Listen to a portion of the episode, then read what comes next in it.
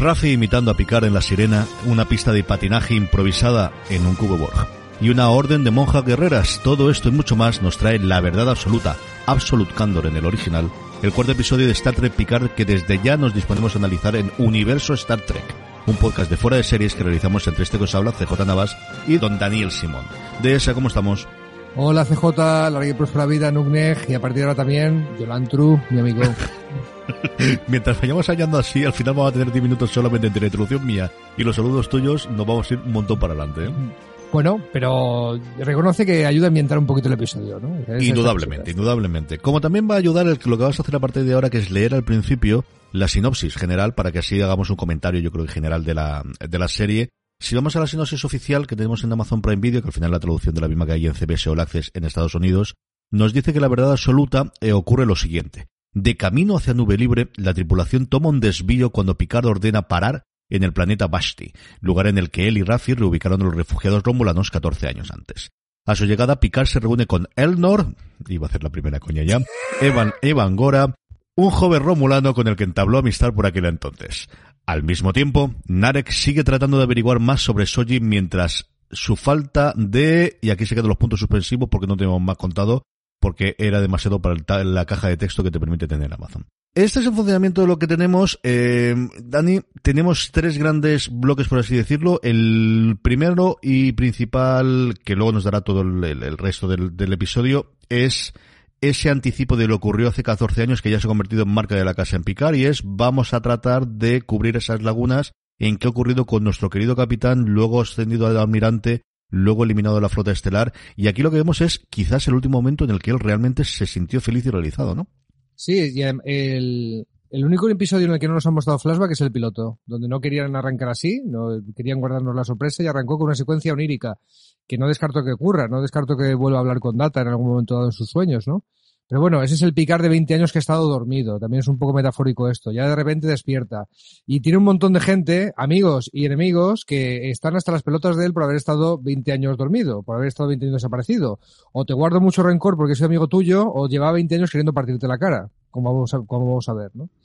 El, yo, creo que sí que es marca de la casa y estoy de acuerdo contigo. Quizás es el, el, último momento donde fue feliz, donde se re, era reconocido, por lo menos tenía a media federación eh, despreciándolo, eh, mirando para otro lado con el tema de esa misión humanitaria en la que se había embarcado de querer salvar a los romulanos, porque habían sido los malos de la casa. Y si, y si empezáis a ver Star Trek o lo habéis visto durante 20, 30, 40 años, veréis que los romulanos eran los malos de la casa y no hay más que hablar, eran los villanos de, eh, de serie B, ¿no? Pero, pero claro, eh, Picard los veía pues como gente a punto de, de ser destruida y a salvar y eso le causaba y entonces había gente que se lo agradecía. 14 años antes de la explosión de Marte, antes del incidente, había gente que, que le agradecía una misión humanitaria para variar, ¿eh? Oye, muchísimas gracias por hacer esto por nosotros.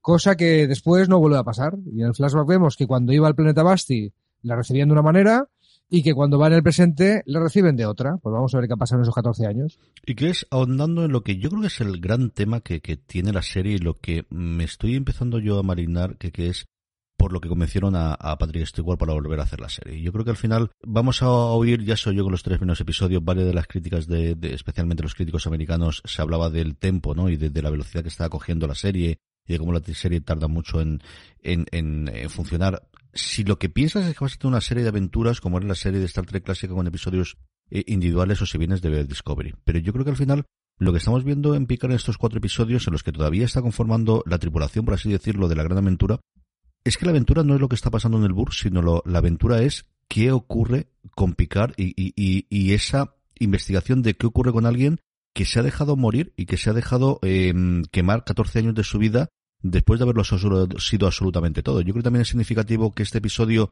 que es el primero dirigido por Jonathan Frakes, que no aparece mm. como, como Riker, de aquí nos equivocamos los dos, pero sí está escrito únicamente por Chabon, que al final es el que hizo el tratamiento inicial con el que parece que convencieron a Patrick Stewart.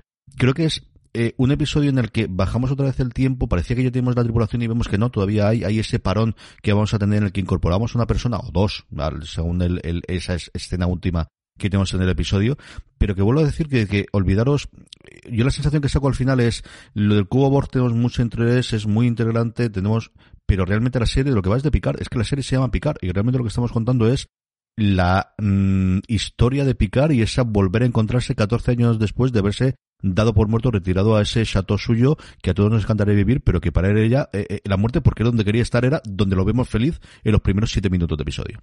Bueno, yo mi, jubilación me la imagino un poco más divertida que la de picar, ¿vale? O sea, no sé, no tengo un esto de retirarme a hacer viñedos, no es precisamente mi sueño, ¿no? Eh, por, o sea, por otra parte, el tío podía haber estado menos aislado, podía haber hecho más cosas, no sé, podía haber sido a cine a divertirse, lo que sea que hagan en el siglo XXIV pero por otra, es que tampoco le quedaban más historias. Toda esta amargura de Rafi, de los romulanos, de es que podías haber hecho más porque continuara la operación de vocación. ¿Cómo? A mí no se me ocurre nada. Le retiro al Fotester el apoyo. Después de haber planteado mil. Bueno, sí que hay una que te comentaré luego, que le he apuntado por aquí para que no se me olvide, porque dándole vueltas a los tres primeros episodios de esta semana, me han venido cosas a la cabeza de Trek y veterano, por decirlo de alguna forma, o sea, de un momento, metiendo en la, cabeza todo lo que sé de Star Trek, me chirría esto y me chirría esto, luego te lo comentaré, ¿no?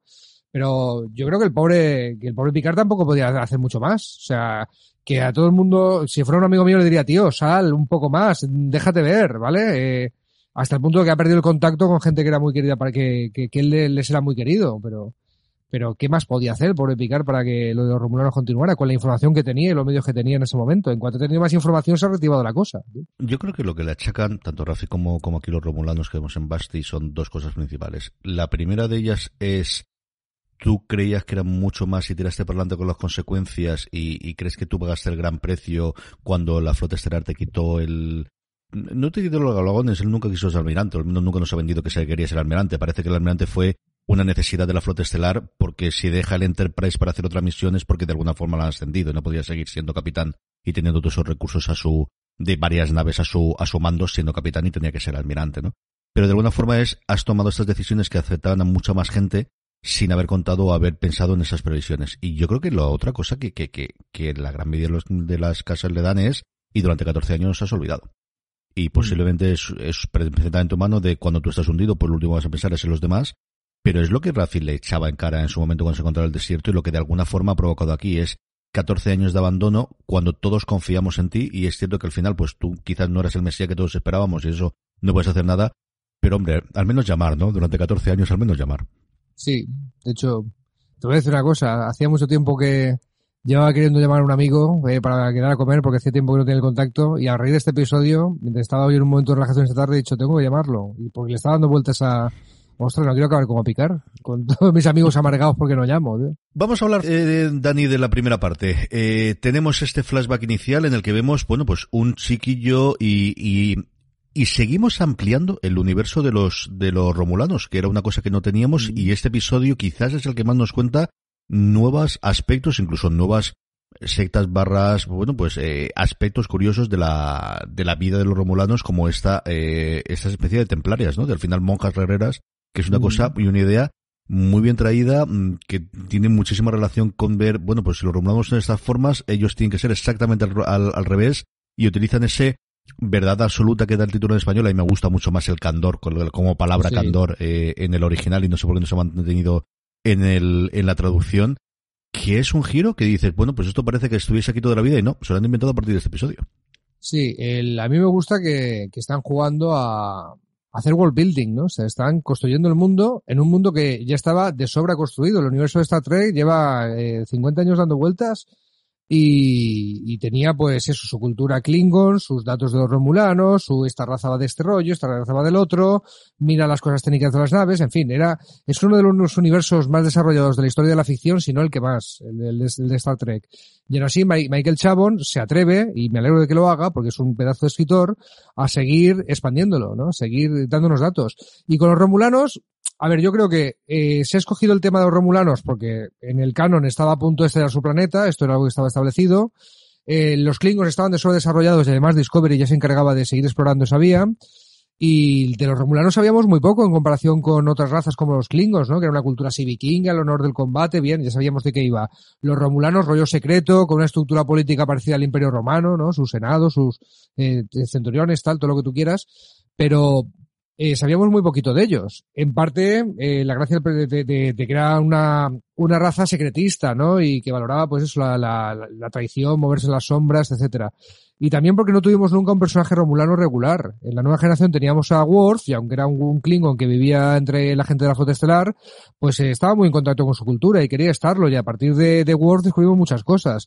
Y cuando se acabó la nueva generación y Worf lo pasaron a la serie de Espacio Profundo 9, pues seguimos a través de sus ojos viendo, de, conociendo nuevos aspectos de la cultura Klingon, ¿no? o sea, incluso es que se podría hacer un especial de, mira, si, si te pones en orden los capítulos de la nueva generación y Espacio Profundo 9 de Worf que tienen que ver con los Klingon, pues aprendes todo lo que tienes que aprender de la raza.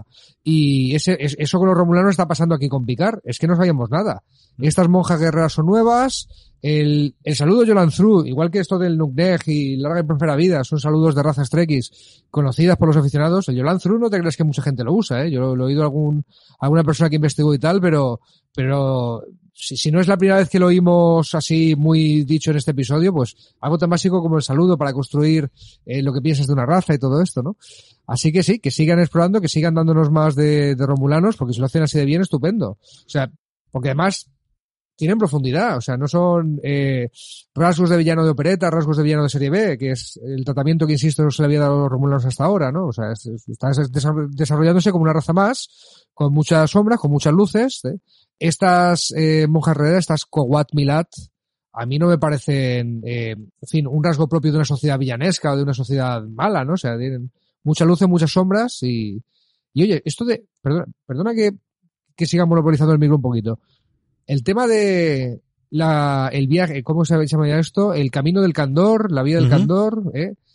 El, la vida de la verdad en castellano, ¿A ti no te parece todo lo contrario a la filosofía vulcana? El camino de la verdad absoluta, es como traduce en castellano, ¿no? Según dice Picard, es el tema de decir, verbalizar las emociones, no ocultarlas, es una forma de honestidad, ¿se entiende? Es todo lo contrario a la filosofía vulcana de Surak, ¿eh? de oculta las emociones. Los vulcanos tampoco mienten nunca. Pero, claro, si te vas a la historia de estas razas, que era una raza unida y se separaron precisamente porque los vulcanos que no estaban a favor de la filosofía de Surak, de oculta tus emociones, la lógica pura, la racionalidad, lo que viene siendo un vulcano de Star Trek, se fueron de, Vulcano y acabaron fundando el Imperio Romulano, esto tiene que venir de allí. Es una filosofía completamente opuesta a la de Surak. Debe venir de los tiempos de la separación. No, sé cómo lo ves. Sí, yo creo que aquí desde luego se nos presenta es, en, a diferencia del tal Shiar, de general de la sociedad romulana, más aún si vamos a saltar Shiar, que todos son, pues como decías tú, eh, intrigas, esas puertas de la parte de delante que nadie utiliza porque te dijo utilizar de atrás, en el cual todos son ocultaciones. Aquí tenemos que decir la verdad desde el principio.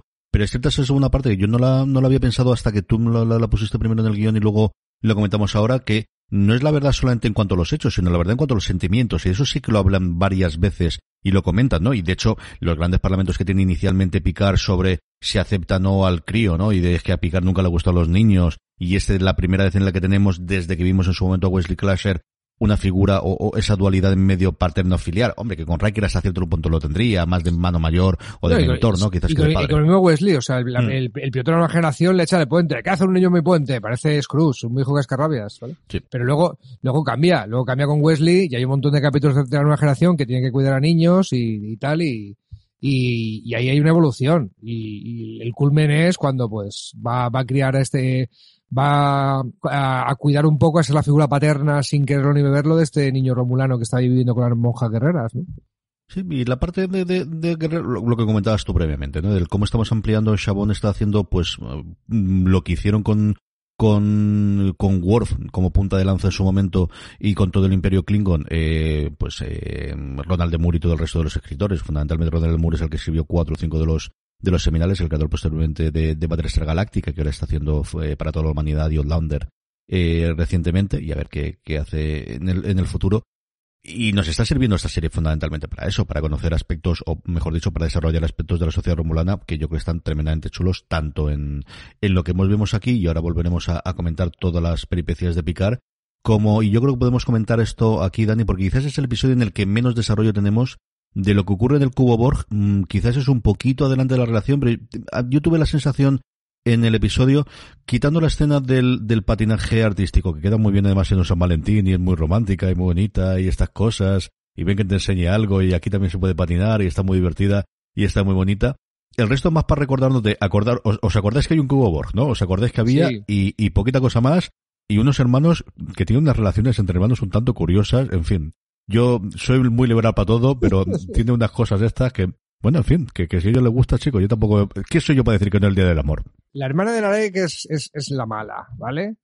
Eh, antiguamente, y gracias al cielo esto ha cambiado, eh, uno de los rasgos para decir esta tía es mala te la mostraban en actitudes LGTB, ¿vale? O sea, eh, mira, si esta tía es bisexual o esta tía es lesbiana es que es la mala, si este tío es gay es que es el malo. Esto, desgraciadamente, era Hollywood y, y gracias al cielo ya no lo es, ¿no? O sea, y ahora yo creo que le han puesto una actitud incestuosa como un rasgo de señalar que es la villana, ¿no? O sea, porque el incesto todavía no es algo que se haya superado en nuestra, en nuestra sociedad y no, no creo que se supere nunca, ¿vale?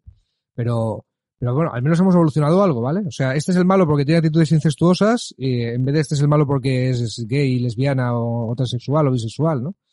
El, sí que lo del cubo sirve para hacer una preguntita, ¿vale? O sea, por lo menos le dan nombre al Ganmadán, que es la profecía romulana. Que es el Ragnarok de toda la vida, de los vikingos, y ya está. No tomamos locos. O el Apocalipsis, para la parte judío-cristiana, lo que queráis, sí. Bueno, pues sí, que es el Ragnarok romulano, no es que tú te vas a la porra, sino que todo se va a la porra, ¿no? Y la profecía esta del Ganmadán, pues dice que vende el destructor, que dicen que es Soji y que será todo la porra. Pero está la pregunta en el, que dejan en el aire, que puede ser apunte de trama o de dónde va a ir algún tiro, que es eh, cuando Narek le pregunta a su hermana, pero eh, ¿cómo fue esto de que un cubo Borja asimiló a la nave romulana? Aquí iba toda esta gente que sabía de la profecía, que estudiaba los mitos. Esa pregunta la hace, ¿vale? Y se queda sin contestar y, ya veremos.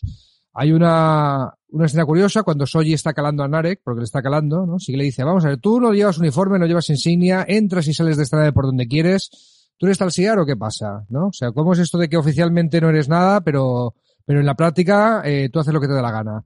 Y le dice que no. Ya, pero si fuera Stalsier también me diría que no. Yo creo, yo, yo creo que la ironía mayor de la escena esa es que no le miente. No es Stalsier, es otra cosa. ¿Vale? Será Zadbas. Yo no sé si para ser Zadbas tienes que ser Talsiar o puedes pasar directamente por la casilla de salida. Pero, pero la ironía es que no lo ha mentido. Yo creo que esa me gusta la escena, como te digo yo, estoy totalmente a favor del amor y esta parte de, me hizo gracia, la parte de, de, de ellos patinar y el hielo y tal, sobre todo como concluye, que es ese momento de esa dualidad de estamos aquí, jajajaja, y de repente te pregunto de, oye, por cierto, eso que me dices tú que estuviste en el barco, qué mentira, tía, que no estaba dentro de la, dentro del manifiesto, no aparece tu nombre por ningún lado, y esto que está haciendo, ¿no? Que es lo que luego él le comenta a la hermana que le está metiendo la semilla. Cuando hace la broma después por la semilla tiene que crecer rápido porque si no, acabo con ella en una semana pero le está empezando a dar cosas para que el otro investigue eh, y se dé cuenta ella misma de que no es quien dice él porque no tiene un pasado más allá de los últimos cuatro años que es lo que sabemos por su, su hermana del primer episodio. Tendrá que darse cuenta, sí, quieren que se dé cuenta de que lo tuyo no es normal. Eh, ella cree que tiene una madre, que es mentira, que le llama y es una madre virtual que le pone a dormir, ¿vale? Pero ella ve una imagen holográfica por lo menos, ya que le contesta y, y sus recuerdos son todos recuerdos implantados y por alguna razón el pues Narek y la hermana y el Zadbas quiere hacer que despierte. Yo no sé muy bien para qué. Hay una cosa que él dice que es bastante inteligente que es es que matándola a ella solo matas a ella, el problema no es ella, el problema son todos los demás. O sea, yo creo que aquí lo que vamos es ellas son las primeras androides que están en funcionamiento, se metieron en el mundo hace cuatro años, aquí ya vamos con la parte de teorías, hace cuatro años para intentar simular o conocer también es importante dónde están trabajando cada una de ellas. O sea, una iba a trabajar en la unidad de robótica, en el instituto más importante para hacer este tipo de cosas, y la otra está en un cubo Borg, que de momento está apagado, que todos sabemos que esto no va a acabar apagado la primera temporada, ¿no? Eso, eso lo sabemos todo, ¿no? O sea, aquí se van a activar drones, como te contaría yo el invento. Mm. Y, y él sí que deja caer, yo no me acuerdo si ahora explícitamente o, implícitamente o, o, me dio esa sensación de hay muchísimos más y la llave para encontrar a todos los demás y acabar con ellos es a través de esta mujer, que es la que sabemos que realmente es un androide, mientras que los otros no sabemos si están infiltrados, si no están infiltrados, si están guardados, si saldrán después, si, qué ocurrirá con todo eso. Sí, eh, de acuerdo contigo y, realmente tampoco podemos decir mucho más de lo que tú has dicho. O sea, aquí Cubo Borg, acuérdate que está ahí, pero... Mm Pero nada más, nos han dejado ese, ese movimiento de peones en el tablero, pero no hay un gran movimiento, así que eh, también es verdad que las otras tramas se comían el episodio. Tenían que presentarte a las monjas guerreras, a las Quaguat Milá, tenían que presentarte a, a, a Elrond, eh, Elrond sí, no. Nunca lo vamos a decir bien. No vamos a decir, Sí. es, es, sí, es como- Elnor, sí. es y es Elnor. Elnor porque es Elrond. Y todos lo sabemos. Vamos a acabar llevándole el elfo al pobre chiquito que no tiene culpa de nada, que le han dado Sí. su papel, que está ahí, que lo hace Pero muy bien, que ver. pelea de miedo. O sea, pero Elrond, Elrond era el del Señor de los Anillos, el que es hacía el Elnor, agente hijo de Smith. Elrond, de la estirpe de los Noldor, y, y esto es lo que va a ser. Y querida audiencia, todos lo estamos pensando, todos lo pensamos cuando lo vimos. Un elfo en, Star Trek, pues sí. Y la, claro, y la trama del episodio es Picard se compra un elfo. Te vamos a Mm. explicar cómo. Y, y ahí lo tiene. Pues sí, pues esto es lo que ocurre. Pero antes de que llegamos allí y antes de que vayamos a, a, a Vashti, yo no quiero dejar de pasar la, para mí, mejor escena del episodio, que es esa escena simplemente de diálogos que empieza Agnes con Ríos hablando un poquito de todo y el del vacío y del espacio y de lo inmenso que es el espacio y de lo grande que es esto y de los libros divertidos que leen. Luego entra Rafi, se pone cuando hacen, ¿por qué nos desviamos? Seguro que te ha dicho, tendremos que ir para allá y le imita a picar. Qué escena más divertida. Si es que cuando Star Trek quiere ser graciosa, es graciosísima, Dani. No, sí, sí, sí. Son el- una buena escena de diálogo. eh, Desde que nos convertimos a la religión de, Aaron Sorkin siempre nos gusta, ¿no? Y a la religión de, la- a la religión de Tarantino. Y Michael Chabón sabe hacerlo, qué, narices, ¿no? Y estos actores saben interpretarlo. Empieza además muy curiosa porque dice, es también, eh, eh, Picard es una serie muy amable para la gente que no conoce Star Trek, ¿no? Y, por ejemplo, te dice Agnes, el espacio es aburrido. Y yo, ¿qué esperabas, no? No, claro, es que, jolín, me aburro y vengo aquí a tontear contigo porque al final, en fin, eh, por cosas que hemos visto Cierto en el conteo estamos viendo, veremos, sí, ¿no? sí, sí, luego iremos más en la parte final spoiler, viendo, sí, sí, sí, sí. La, la espía tiene que ganarse la confianza de, de- Ujú. de- de la gente, ya, lo, ya sabes cuál es lo que yo opino, pero bueno, bien. Pero que está ahí de tonteo y dices que el espacio es aburrido. Y yo pensé, claro, por eso construían holodecks. Y yo no sabía si la sirena tenía un holodeck. Hasta que entra Rafi cabreada y dice, pero este tío se le va la olla, ¿vale? Vamos a ver. Holodeck. Eh, la, lo cubierta, ¿vale? Pues como ir en el espacio es aburrido, tienen un espacio para divertirte en el que unos hologramas te recrean lo que tú quieras. ¿Qué te gusta? ¿Una cancha de baloncesto? ¿Pasear por las playas del planeta Raisa? ¿Irte a la playa de San Juan? ¿Qué te apetece? ¿Vale? Eh, holodeck, ponme la playa de San Juan en agosto del 92 y te lo recrea con hologramas, con olores, con sensaciones, con tal. Y entonces, sin salir de la nave, viajas donde quieras, ¿no? Incluso hay holonovelas que en un momento dado las mencionan porque Río solo tiene holonovelas de, de ópera Klingon, que dice que es una larga historia. De la ópera Klingon luego hablamos. El, pero bueno, este es una cosa que introdujeron en la nueva generación y que da mucho juego, ¿no? Porque ahí yo que sé, incluso Data en un, da mucho juego desde que Data, por ejemplo, le gustaba Sherlock Holmes, se hacían las novelas de Sherlock Holmes y el Moriarty de la, de la nueva generación, el, el Moriarty de las, de las holo- holonovelas de Data, adquirió conciencia propia y se convirtió en un villano de la serie, el, el Mm. profesor Moriarty, ¿vale? Hasta para eso, ¿no? O sea, pero hay capítulos centrados en fallo del holodeck y nos hemos quedado atrapados y estamos en una fantasía victoriana o lo que sea. Bueno, pues el holodeck da mucho juego, ¿no? Es un McGuffin tremendo para que los guionistas se desfoguen. Y entonces nos dicen precisamente el espacio es aburrido para decir, mira, esta nave sí que tiene holodeck, además de hologramas de emergencia, y se ve que los guionistas han dicho, oye, ¿nos hemos gastado la pasta en hacer un set precioso, un decorado de la casa de Picard, y lo vamos a usar solamente en los primeros episodios que Picard está en la Tierra? No, señor. Entonces hacen que Picard le dé la vaina de, bueno, pues ya que estoy en la nave, me recreo en el holodeck mi estudio, ¿vale? Y los otros, ¿pero qué? ¿Se te ha ido la pinza o, o- o de qué vas? Y a vosotros qué más os da, ¿no? ¿Cómo he visto esa escena? Porque aparte de divertida, eh, esto de, esto de que Picard se quiera recrear la cosa, más allá de que los guionistas quieran rentabilizar el set, de, de, ¿de qué va? Mm, De ya, de nada más. De voy a querer tener, es decir, yo, eh, la única explicación puedo dar de, es la primera vez que Picard está en una nave que no es su nave. Y al menos es en ese rinconcito, eso sí es su trozo de nave. Pero al final, lo que comentabas tú, es decir, el, el holodeck es una invención maravillosa en la nueva generación para hacer episodios cuando te había que hacer 26 o 27 episodios por temporada para que en uno se pudiesen disfrazar, se lo tomasen desenfadado porque nunca funcionaba bien. Siempre había algún problema, siempre había ocurrido algo porque si no no tenemos conflicto. Y era dos, tres veces a la, a la temporada, algunas veces con problemas más serios, pero en muchas ocasiones era para sacar los trajes que tenía allí para funcionar y episodios tremendamente divertidos que es lo que Sí, normalmente tenía todo lo de eh, Holodeck. Y también para que los actores no se quemaran, ¿eh? De, venga, vamos a hacer un capítulo del oeste en Star Trek, ¿vale? Venga, va, y así no estoy todo el rato con el pijama puesto, de, de acuerdo. Hombre, yo creo que lo de Picard tiene alguna connotación psicológica más. El, he estado aislado 14 años, eh, confinado, tal, ¿vale? Pues eso, estoy en la nave, estoy en el espacio otra vez, y puede que algo en mi cabeza me diga, oh, quiero volver al lugar seguro, no quiero estar con esto, que el hombre está superando ese sentimiento, pero dale un margen, ¿vale? Si quiere durante el viaje meterse en el chateau, déjale que se meta en el chateau. Lleva 20 años en el chateau, pero bueno, déjale un poquito más.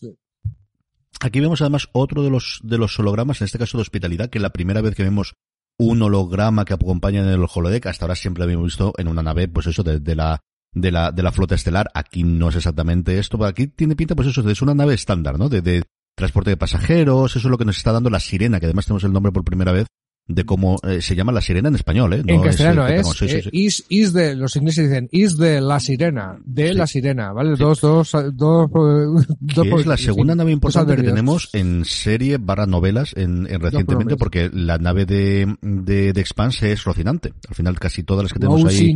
Sí, es complicado también cómo lo pronuncian. Y tenemos este, igual que tendremos otro también al final del episodio, veremos otro que es de momento mi, mi proyección holográfica favorita, que es la del artillero, que es maravillosa. Y la mía, madre mía. Eh, porque solo en, solo en español, pasadísimo, ¿eh? como si fuera un mexicano borracho que sale del bar, algo por el estilo, ¿no? El sí, el, eh, además, bueno, en, en The Ready Room, en el after show que, que hace Will Withon, eh, nuestro Wesley Classer, eh, entrevista, en el Ready Room de después de este capítulo, entrevista al actor que hace de Ríos y dice que a lo mejor vemos algún holograma más de esto, ¿verdad? De, de emergencia. Cabrera, eh, Santiago Cabrera, yo creo que es para empezar a reconocerle la labor que ha hecho en dos episodios, ¿eh? Porque recordemos, no ha salido hasta el tercero. Lleva solamente dos episodios en la serie y, y está haciendo, eh, yo le había visto alguna cosa previa, no muchísima, haciendo de, de cambios a alguna de las series. Es un tío que tiene una biografía curiosísima. Nació en Venezuela, hijo de un, de un diplomático chileno. Ha vivido en medio mundo, habla como seis o siete idiomas. Fue jugador semiprofesional de fútbol hasta que dejó aquello, no sé exactamente por qué, le recomendaron que fuese actor y a partir de ahí es una cosa curiosísima si metéis en su Wikipedia la evolución que tiene y el tío es capaz de darle a un personaje, yo creo, muy carismático con dos episodios solo, cosa que por ejemplo también ha conseguido yo creo que, que, que Michelle Hur como Rafi y hasta cierto punto eh, eh, Alison Peel como, como Agnes. Y, y ya no solamente eso, es que está haciendo cinco, cinco, prácticamente cinco personajes distintos en cameos y que todo lo vemos que tiene una entidad diferente. El piloto que vimos holográfico, el inicial que vimos de, de asistente, ahora el del holodeck, después que hablamos del artillero, tiene unos cuantos y a todos les ha ido dar una, entidad distinta, ¿no? Mm. Y además eh, está, está establecido en el canon. El, eh, cuando en la época de Star Trek Voyager, el holograma de la nave tenía el aspecto del creador de los hologramas, un tal Dr. Zimmerman, que se llegó a ver en un capítulo, eh, y se veían además muchos hologramas en la Tierra, luego hablaré de esto, muchos hologramas en la Tierra que todos tenían la misma pinta, la de Robert Picardo, el actor que hacía del holograma de, de Voyager, ¿no? O sea, la, o sea, la del Dr. Zimmerman. Pues sí que se establece, pero claro, claro no todos tienen que pensar como él. El holograma de Voyager él aprendía, eh, encontraba su camino, mm, intentaba explorar el mundo artístico, el mundo académico, más allá de los conocimientos médicos que tenía, para formarse una personalidad propia, ¿no? Que iba a culminar con lo de buscar un nombre propio, que le llaman el doctor durante toda la serie. El, lo que están estableciendo es que cada holograma de texto de emergencia, cada forma de vida artificial, que resulta que es un holograma sólido, eh, puede aprender y puede desarrollar y como toda inteligencia artificial pues puede acumular conocimientos que le ayuden a construir pues pues esa inteligencia artificial. El, entonces que tengan la misma pinta no quiere decir que tengan la misma personalidad. Y aquí lo llevan hasta hasta el paroxismo casi. O sea el, el médico es amable. El, holograma de hospitalidad pues es un tío servicial. El, el artillero es un mexicano borracho. Y, y Ríos es lobezno. Un poquito no sí, sí, sí fundamentalmente desde luego del primero la escena inicial que no la vuelven a poner aquí en el en el after show de, del Wheaton con el con el trozo de, de, metralla, vamos, el trozo de metal más que un trozo de metalla y fumando el puro que es totalmente lobezno, es que es la impresión que nos daba desde luego. ¿Qué te ha pasado? No, me he muerto.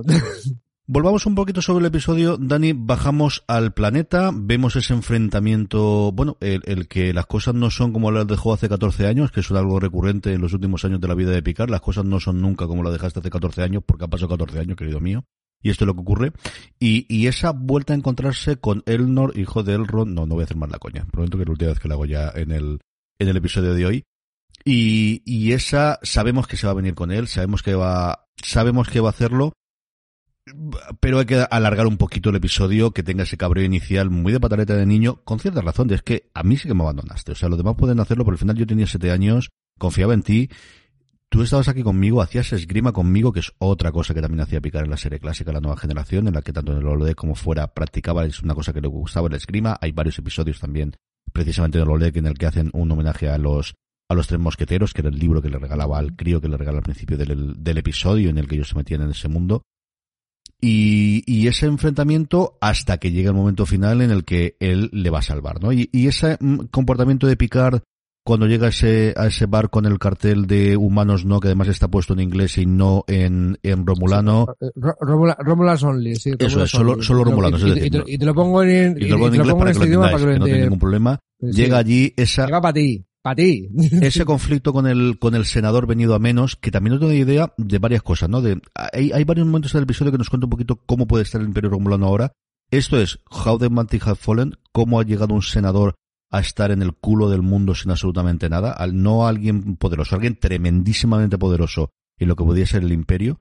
Y esa semillita, igual que hemos tenido varios nombres del nuevo estado eh, romulano que comentábamos en el Borg, y aquí una cosa que era el rebirth, o, o creo recordar el, renacimiento romulano, una cosa por el estilo que cuenta, es decir, hay movimientos políticos barra no sabemos exactamente qué, no sabemos qué relación tiene con el cubo, no sabemos qué tiene con las colonias, no sabemos qué tiene con los lugares donde se hayan sido distribuidos aquellos que sobrevivieron a la explosión de, del planeta, pero hay muchísimo trasfondo político mmm, que tiene pinta también por ese enfrentamiento entre Talsiar entre el resto de las de las facciones que tiene pinta que vamos a desarrollar durante toda toda la, to, toda la temporada. Sí, eh, lo que tú dices, no sabemos si es una unidad política, todos estos eh, eh, es, es, esta diáspora, este, este facciones del Imperio Romulano dispersadas, que ya no son imperio, ni sabemos si lo va a volver a ser.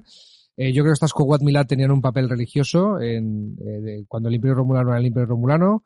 Eh, lo de senador, pues eh, los que no conocierais de, los romulanos es lo que se nos decía que era el cuerpo que gobernaba el, el, el imperio. Eh, no sé si en algún momento llegaron a tener emperador o figura de, emperador, pero siempre se nos decía que gobernaba el, el, el, Senado, ¿vale? Un imperio galáctico de cientos de miles de millones de tal, gobernado por un cuerpo que puede tener 50, 100, pero ahí os da una idea de una persona que esté en ese cuerpo de gobierno, como decía CJ, el poder que tenía, ¿no? Y ahora pues no, no, no viene, viene siendo nadie, ¿no?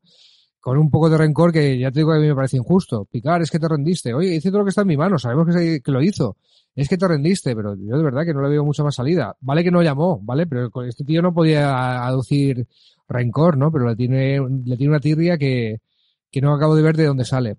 Luego está, bueno, las Kowat Milad, lo que nos dicen de ella, ¿no? Monjas guerreras que pueden ir en una misión contigo, que tienen unos skills de combate tremendos, que puede ser un gran añadido a la misión, pero ellas te tienen que elegir a ti. Tú les tienes que contar su historia y si a ellos les parece digna de su misión, pues eh, se unirán a ti y, y, si no te lo dirán gracias al tema del camino de la verdad absoluta, ¿no? Pues, pues aquí son los presentes. Resulta que el, el niño que, que, vio picar hace 14 años, que supone que estaba ahí eh, solamente temporalmente mientras se hacía la evacuación y entonces los romulanos se establecían, no se sabe dónde lo tenían pensado, y, y entonces le daban un nuevo hogar a este niño, uh -huh. porque esta es una secta de solo mujeres, es una secta de monjas asesinas, eh, digo asesinas como los asesinos, ¿no? Que eran, pues, unos asesinos rituales sí, a mí de la. Lo que más como... recordamos son los templarios o a los caballeros de, de la orden de Calatrava de que al final sean monjes guerreros, ¿no? De que tengan, sin sí, ese sí. componente sin más de caballería, ¿no? De, de nuestro de, de, Edad Media.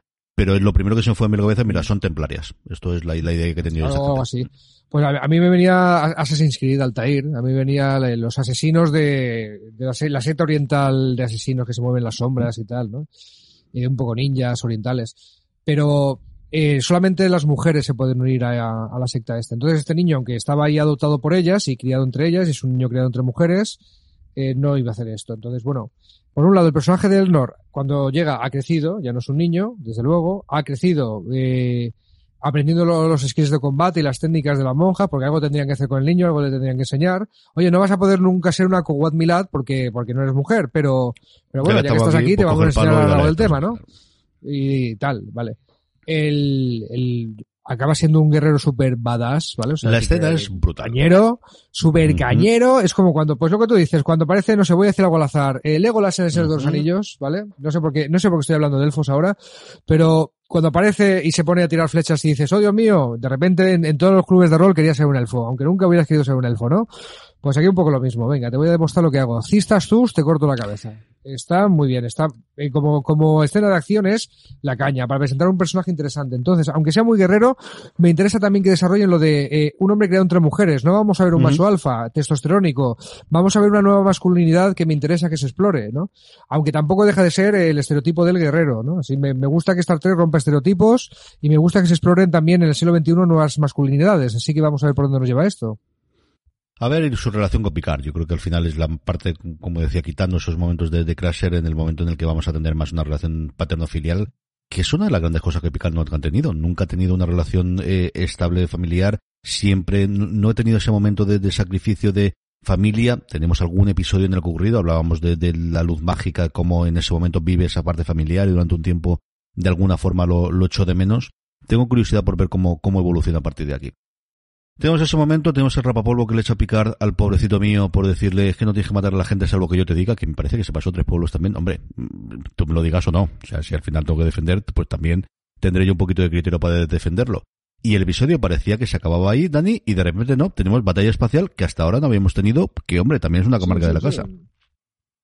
Sí, una batallita entre naves. No es que se vean muchas en Star Trek, porque Star Trek no es una serie de, tío, de, tiros. O sea, era una serie, por lo menos antes de que se quisiera ganar una audiencia más amplia, muy filosófica, muy del dilema de la semana, más que la batalla de la semana, ¿no? Pero ahí tenemos a... Eh, que resulta que el sector este donde está el planeta de las Kuwait Milat eh, se ha vuelto Basti, el planeta, se ha vuelto un sector peligroso, con gente que al disgregarse el Imperio Romulano pues intenta hacer la guerra por su cuenta, hablan de warlords, hablan de saqueadores, ¿no? De piratas. Y hay uno que yo no tengo claro ni si es Romulano siquiera, pero que se ha robado un pájaro de presa. Lo que dicen, atención, un viejo pájaro de presa, que es como conocíamos las naves romulanas, con dispositivo de ocultación. Claro, y cuando me dicen un viejo pájaro de presa, estamos en una época en la que hace pues casi más de 20 años de que se ha acabado la nueva generación. Yo digo, pues era esto de un pájaro de presa de la nueva generación, los que eran verdes, grandes, eh, clase de Deridex, era el nombre técnico, ¿no? Uh -huh. Que eran un pedazo de nave. Y me encuentro un pájaro de presa de la serie original, tío, de la de Kirk y Spock, de la de los años 60. Toku ella, bueno, un poco... Pero que seguía volando, poco, oye, que seguía haciendo su papel. Te, y, te, y tenía, tenía el pájaro pintado, o sea, porque las naves de los 60 eran tan cutres que tenían un pájaro pintado para, para, que fuera un pájaro de presa, pero, pero ahí estaba, tío, o sea, esa, esa nave, claro, en la, en, en la historia de esta en la ficción, pues tendrá 100 años para 200. O sea, porque la serie clásica está ambientada en el siglo XXIII, es clavadito al que se encuentra en y Spock en eh, el episodio el, el, equilibrio del terror, ¿no? Uh -huh, Balance of totalmente. Terror. La balanza del terror según la traducción que encontréis, que es uno de los primeros episodios de Star Trek, que es la primera vez que salen los romulanos. Que además se les ve con las orejas puntiagudas y dicen, un momento, Spock, se parecen a ti. ¿Vale? Es la primera vez que sale, ¿no? El, pero ahí está, una nave antiquísima de, la historia de Star Trek. Pues, eh, y, les estaba dando para el pelo, porque la sirena, la sirena, la, sirena, no es una nave de combate, es una nave pequeñita de transporte y, poco más. Entonces necesitan ayuda. ¿Y qué pasa? Necesitan ayuda y sale una nave de la absoluta nada que le ayuda, que le llega a cortar un ala al pájaro de presa. Aquí están jugando constantemente con nos han dicho antes que al planeta lo envuelve una red de protección que si te acercas a ella acaba contigo. Ese nave que estaba ayudándoles, todavía no sabemos absolutamente nada, es, mm, bueno, pues mm, tocada por uno del, por las, eh, por artillería del pájaro de presa, la atacan, el piloto les pide ayuda, logran hacer, pues eso tan típico también de Star Trek, de teletransportarle justo antes de que vaya a estallar la nave, y ahí tenemos, pues hombre, el, momento que hubiese sido un momentazo absoluto si nos hubiésemos ya desde antes que Jerry Ryan eh, se había incorporado, que ha hecho todas las, las, charlas y todas las presentaciones del mundo, y además yo tuve la mala suerte de que estaba muy atento a los títulos y vi que aparecía su nombre, con lo cual sabía que iba a aparecer 7 de 9, pues uno de, mis personajes favoritos de siempre, desde luego, desde luego de Voyager, ¿no? Y en general, pues hombre, pues, posiblemente por debajo de Data en cuanto al, al, tipo de personaje, ¿no? Que representan Spock y Data y, ella misma en, en las, en las naves, pero nada, vemos 30 segundos se llega y picar decir 7 de 9. Que esto sí es una cosa importante porque la conoce. Sí, la conoce y nunca se han visto juntos en pantalla. Bueno, pues ya tenemos la sagrada trilogía de los XB, o sea, de la gente que había sido asimilada por los Borg y se había logrado salir del colectivo. De la borgificación se puede salir, amigos, igual uh -huh. que de la droga. Y, le, y, tenemos allá la sagrada trilogía, Picard, Hugh y 7 de 9. Los tres personajes más importantes de esta Trek que han eh, hecho ese viaje de ida y vuelta al colectivo Borg, ¿vale? El, esto de que se conozcan es muy curioso. A lo mejor precisamente porque comparten esto de haber estado en el colectivo y salirse lo pueden hacer. Y bueno, os refrescamos un poco quién es 7 de 9, así en un flash. El, La serie Star Trek Voyager está ambientada en el cuadrante delta, que está, digamos, muy, muy lejos. La galaxia de Star Trek, la Vía Láctea está dividida en cuatro cuadrantes. Todo lo que ocurre en la mayoría de series de Star Trek es el cuadrante alfa y beta, porque la, Tierra está justo en medio, qué casualidad, de, los dos. El cuadrante gamma está arriba, muy lejos, muy lejos. Se podía explorar en espacio profundo 9 gracias a un agujero de gusano que estable que te permitía viajar muchísimos, muchísimos años luz, ¿vale? Y la Voyager, al principio de la serie, la premisa es que eh, también por un agujero de gusano, llámalo X, se pierde en el cuadrante delta. Uy, uy, ¿dónde están los Borg? Madre mía, ahí. En un viaje que para volver tardarían más de 80 años. Y la serie empieza diciendo, bueno, pues volvemos y ya, ya veremos. Es la Odisea, de, la Odisea versión Star Trek, ¿no? Volvemos a casa y ya veremos. Claro, en un momento dado, cuando a los guionistas después de dos temporadas, tres temporadas, se sacaban las ideas, dicen, bueno, pues ya mm, que lleguen a Espacio Borg y San Pedro se la bendiga, y ya vemos qué historias se nos ocurren. Y llega la Voyager a Espacio, Borg, a Espacio Borg, y son a lo mejor de los mejores capítulos de la Voyager. Hay, hay, hay algunos sueltos que merecen mucho la pena, que están en nuestro top también, pero entonces, claro, y lo primero que aparece es una humana, ¿vale? Que la historia de 7-9 es una niña que iba con sus padres, que eran unos científicos, que se fueron a explorar el cuadrante delta ellos solos, en plan, allí vamos con nuestro mecanismo que, oh sorpresa, les asimilaron los Borg. Y ella había crecido, pues era una niña humana que la asimilaron cuando era niña y había crecido en el colectivo Borg, ¿vale? Eh, por retruques de la vida, tiene que trabajar los Borg con, con la Voyager, no vamos a spoilerar mucho, pero el caso es que acabó separándose del colectivo y acabó reintegrándose como un personaje de Voyager. Como muchos personajes de Star Trek, como los que has mencionado, Spock, Data, el mismo médico de Voyager, es el, el personaje no humano outsider que hace un viaje hacia la humanidad, ¿vale? Spock para separarse de ella, Data para acercarse, ¿vale? El, el médico para descubrirla y 7 de 9 pues para reencontrarse con ella.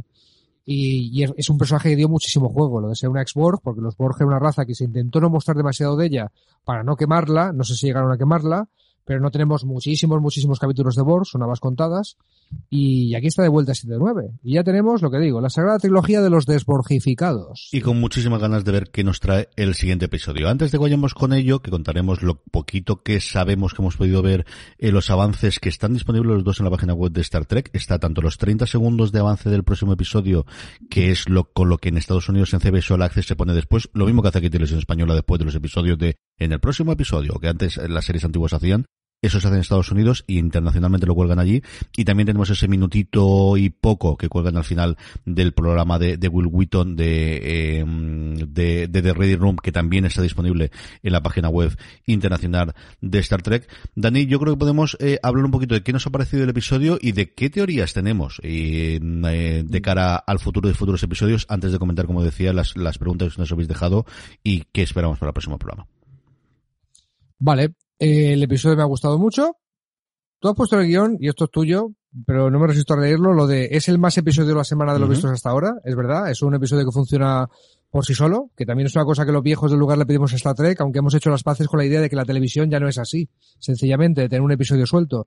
Eh, apunte, cada vez que os recomendamos de yo un episodio vintage de Star Trek, un episodio clásico, eh, lo podéis ver sin problemas porque funciona, o sea, tenéis que conocer los personajes y poco más pero funciona su trama independientemente del resto de episodios. Antes la televisión era así, ahora ya menos, ¿no?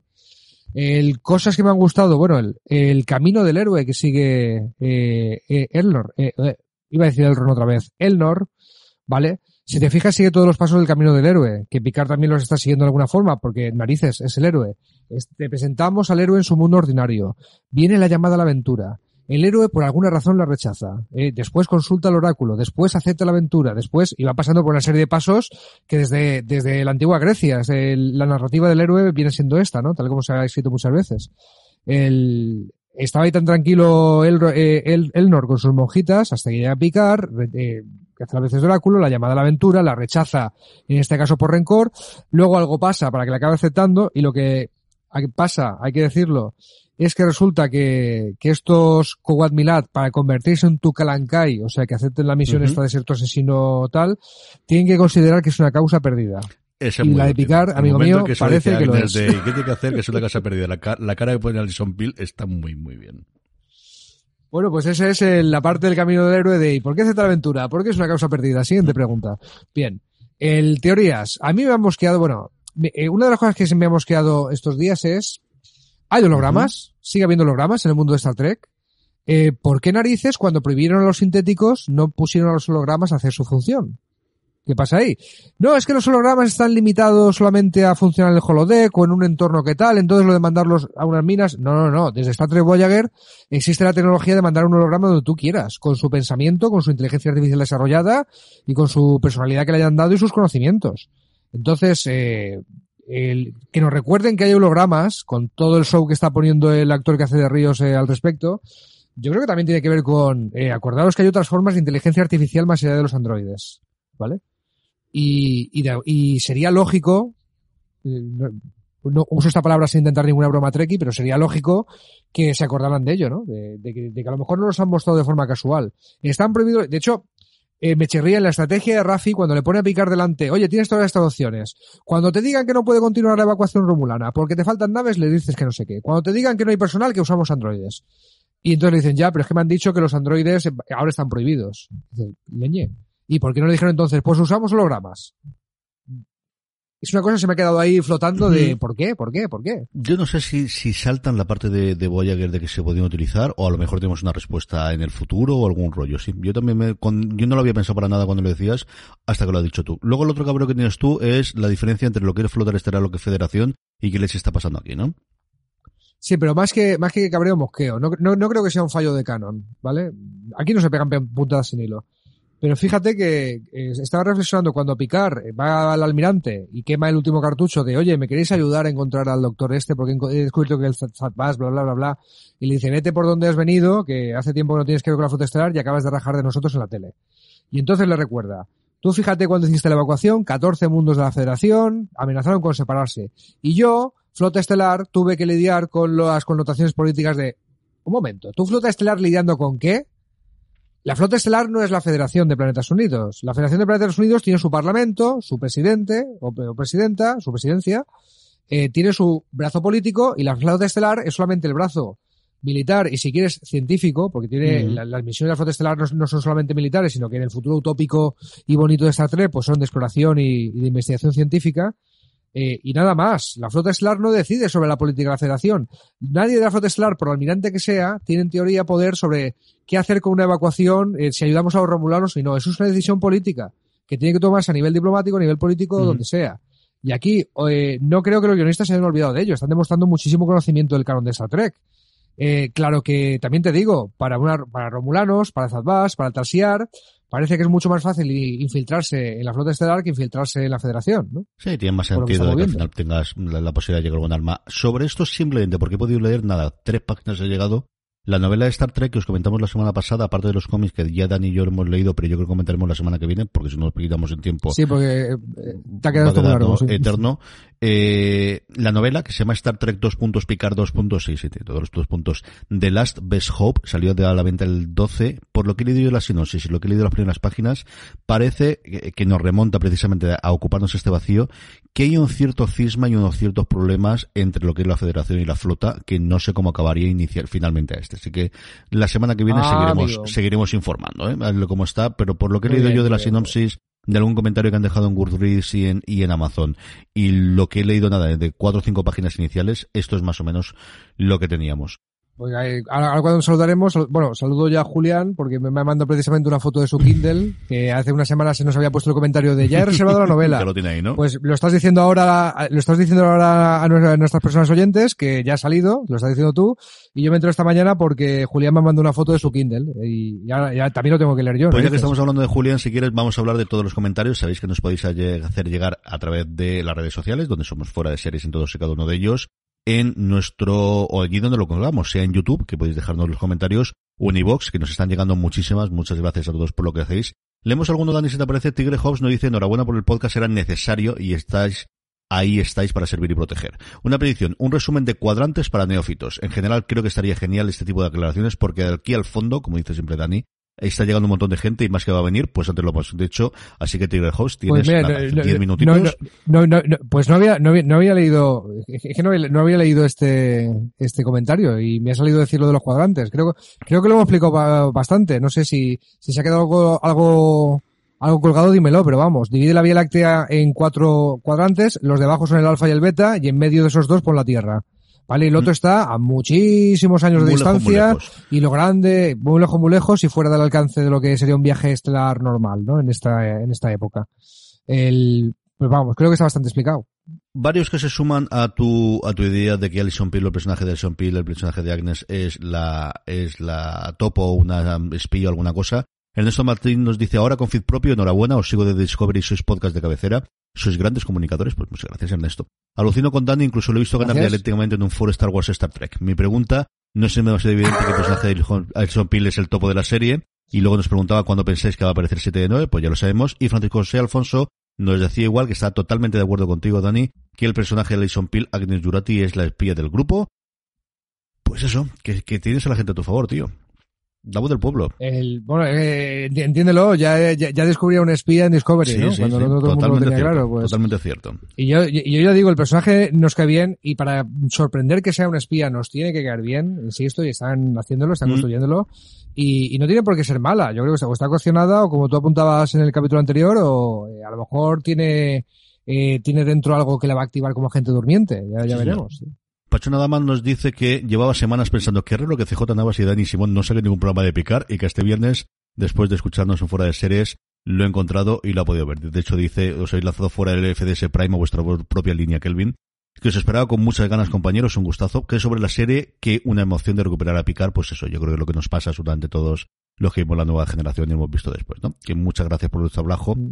Y Kapla, que le gusta mucho el contrapunto entre la luz de la Federación y la oscuridad de Rómulo. Yo creo que han encontrado desde luego un punto muy interesante metiendo dentro de la parte de, de Rómulo. Gonzalo nos decía que gran podcast, que os cuento mi mejor y peor momento del episodio anterior, lo peor que Ríos lee a Unamuno cuando demuestra que perjurando en perfecto castellano que puede eh, leer perfectamente castellano, pues sí, y en este además lo vemos como, como habla con, con el, el artillero.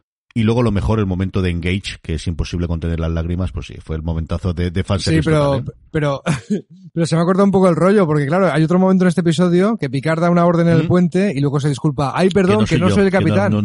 incluso, incluso si fuera almirante, en una nave, las órdenes las da el capitán, aunque haya un oficial de mayor rango como puede ser un almirante, ¿vale? O sea que ya sabemos que después de darle el engage, que se cortó el episodio títulos de crédito, hubo una bronca de Ríos a picar que nos hemos perdido.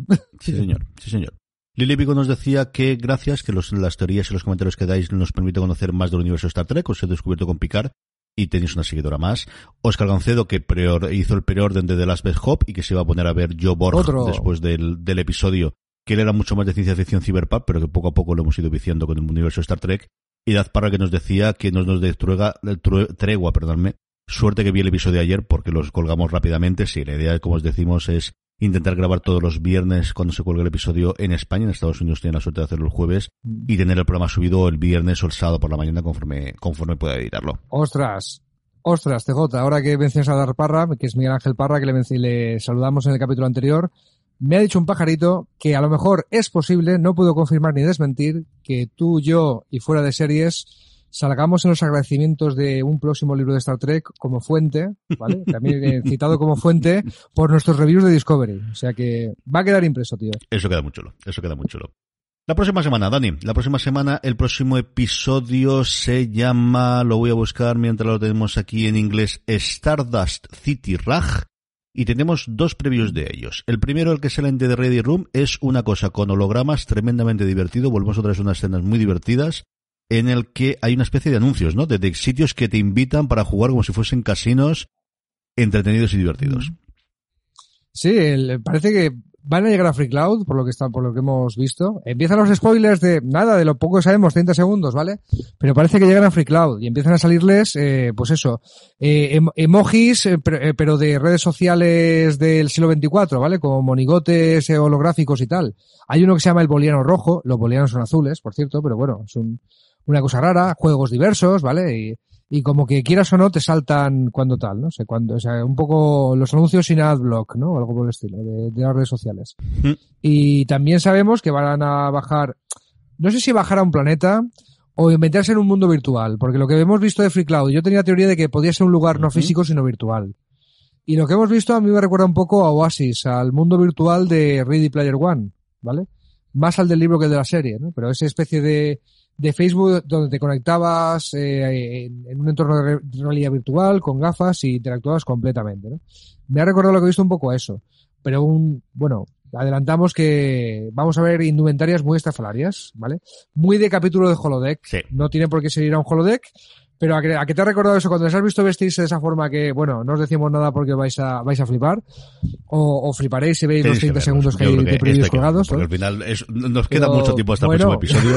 hay que verlo, lo tenéis, además, antes que lo ponía más complicado, pero ahora que podéis verlo directamente en la página internacional de Star Trek, vale la pena que me digáis. Sí, me ha recordado muchísimo a eso. Me ha recordado a episodios de Legends of Tomorrow, de la serie de la CW, que yo creo es la más divertida, la que más se parece en ese tono a, a, Caso por la Semana y Universo y le tengo muchísimas ganas de ver cómo, cómo evoluciona eh, con este episodio, que es cierto que los dos momentos que he puesto son dos momentos muy divertidos, así que no sé si el drama vendrá por otro lado o realmente vas, vas a tener ese tono jocoso durante todo el episodio.